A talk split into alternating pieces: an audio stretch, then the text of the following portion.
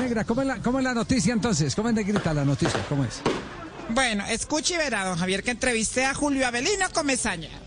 A ver, sí. Eso es, buena. Bueno, como les conté ayer, ya Messi está entrenando con Junior y tengo nada más y nada menos que al técnico Comezaña para preguntarle cómo lo vio en su primer entrenamiento.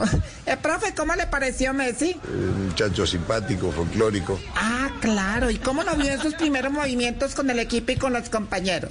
Lo veo más colectivo, lo veo jugando por dentro, juega por fuera, por la derecha, por la izquierda. ¡Ay, qué bien! Se adaptó rápido. Venga, ¿qué fue lo primero que se tomó cuando pidió hidratación? Águila. ¡Ay!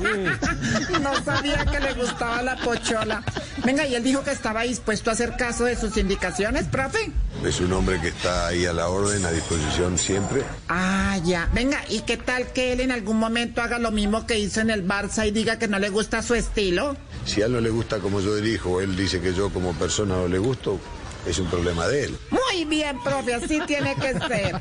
O sea que si eso pasa a usted, ¿para dónde lo manda él? A Argentina, de- Claro, para su tierra natal.